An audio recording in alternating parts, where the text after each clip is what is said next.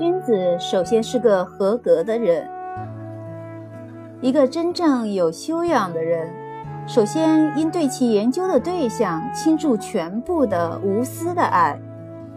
而只有钟情于学，他才能明白其所学。现在人们正大肆谈论着已经声名狼藉的中国古代教育体制的缺点。就我根据孔子的经典来看，它还是有其优点的。在古代的教育体制下，某位学生如果能有幸成为一名真正的受过教育者，那么他一定是一名君子，是一名真正有着思想修养的人。而当人们谈及引进到中国的新的教育体系和教育制度时，我心中对此表示怀疑。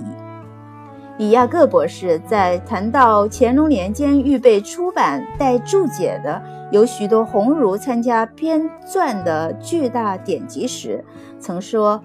外国人不应小瞧中国的博学之士，